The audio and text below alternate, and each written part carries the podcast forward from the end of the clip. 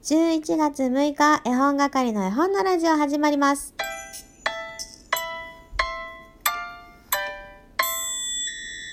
こんにちは、絵本係です。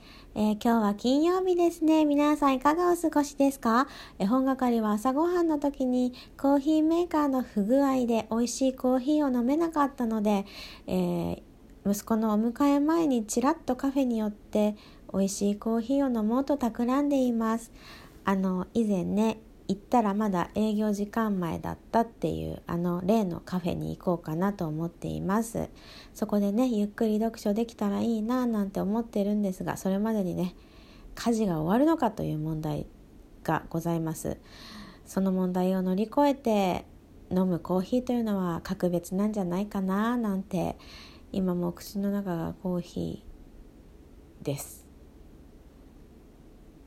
あったかいコーヒー飲みたいなって思うぐらい今日は本当に本当に寒いので秋をすっ飛ばしてねもう冬のような気候ですね。北風が冷たいっていうそんな感じの岐阜県です。岐阜からこんにちは。ということでね。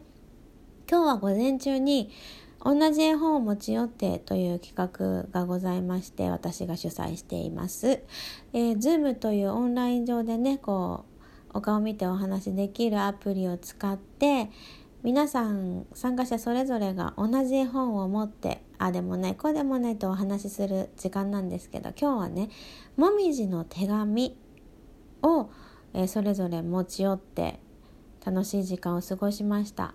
もみじの手紙っていうね本ご存知ない方もしいらっしゃいましたら見かけたらねぜひと手に取って読んでいただきたい大好きな一冊です。で作家さんは菊池千樹さんという北海道出身のね男性の方です。そして出版社小峰書店から出ています。あの目いっぱい秋まあ秋というか冬に向かっていくっていうそういう時期をねこう絵本の中で感じることができるんですけれどもまさに今日のこのお天気というか気候にぴったりな一冊でした。そして秋といえば美味しいものですね。皆さん考えてくださいましたでしょうか？今日のテーマトークはテーマトークのテーマはあなたにとっての秋メニューということでね。あの一品だけじゃなくて献立を考えろという 無理難題を昨日あのご提示させていただきましたがいっぱいね送ってくださいましたよ。本当ありがとうございます。みんなもしかしてさ献立考えて夜も眠れなかったんじゃないかと思って。もしかして今寝てないか？寝てないですか？起きてください。ではまず私のお献立から発表させていただきたいと思います。ここにね。お品書きの紙がございますよ、えー本係が考える。秋メニューはサンマの塩焼き白菜と柿の昆布あえさつまいも松茸の茶碗蒸し栗ご飯きのこ汁デザートはかぼちゃプリンです。もう最高我ながら最高。そりゃそうだよね。自分が好きな献立考えてるんだから好きなものしかないもんね。というわけで皆さんにね送ってくださったやつも読ませていただこうと思います。もうねサンマの塩焼きはねどうしても外せなかったんですよ。昨日よかこい村さんのね夜ご飯のメニューを伺ってもうサンマの塩焼きが食べたくて仕方ない。私まだ今シーズン食べてないんですよ。ねえ美味しかったかな？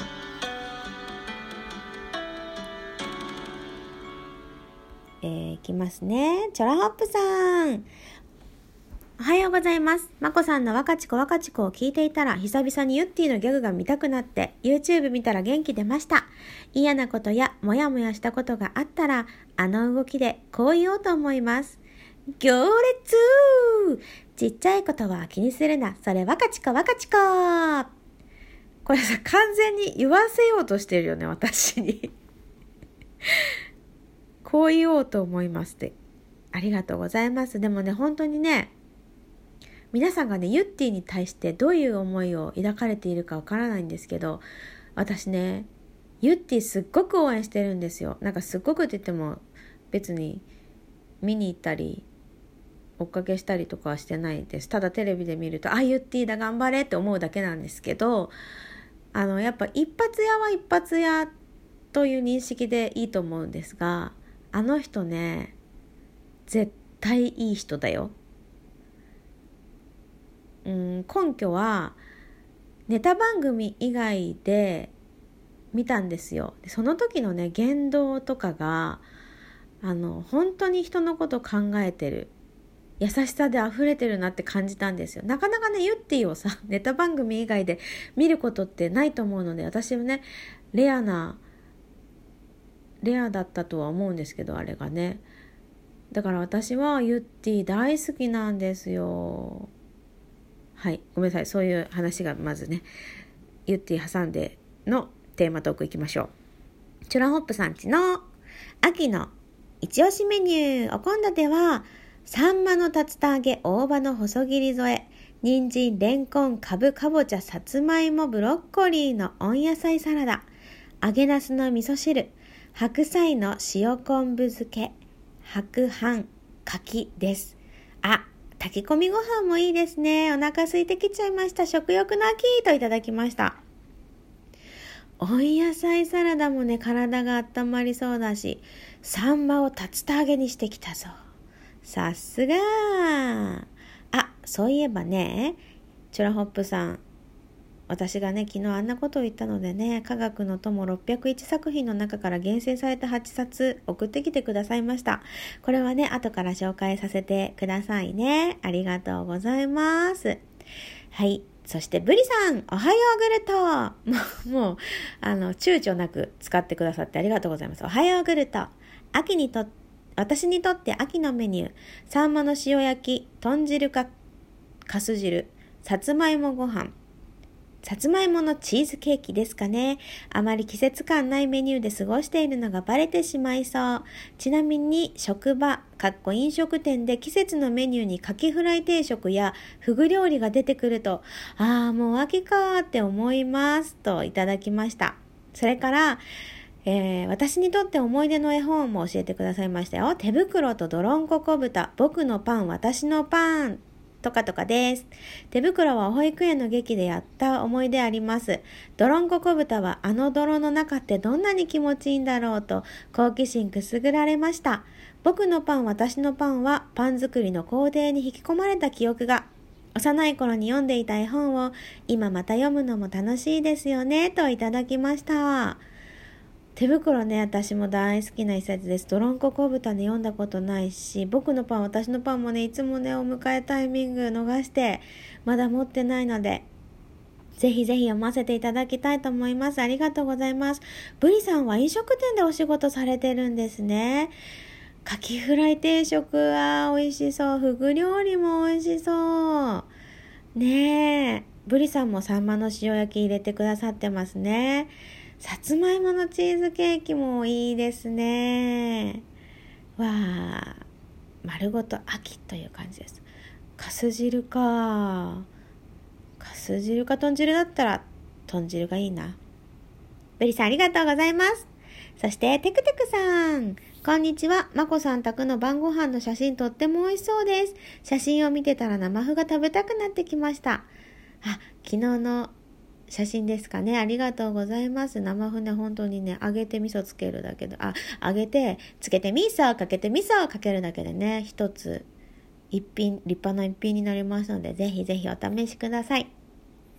秋の献立考えてみました。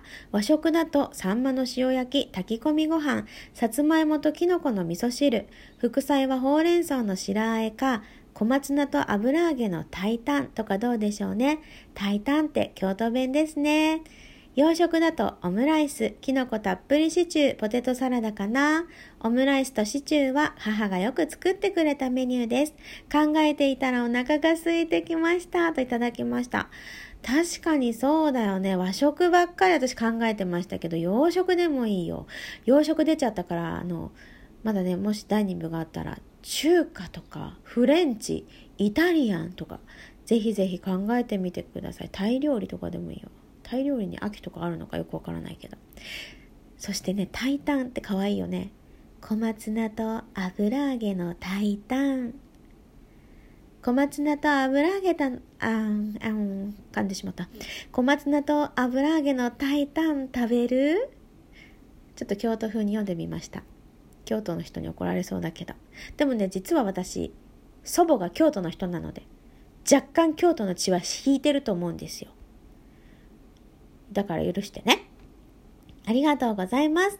というわけで、えー、こんな感じでいただいてましたね。ありがとうございます。えーと、読み残しがないかちょっと心配なので、また後で確認しようと思います。ありがとうございます。あ、11分経ってしまいました。それではですね、私、皆さんのメニューをこう読ませていただいて、すんばらしい献立メニューを考えようと思ったんですけどいろんなものがありすぎて全部美味しそうなのでスペシャルメニューを考えるのはちょっとやめますね。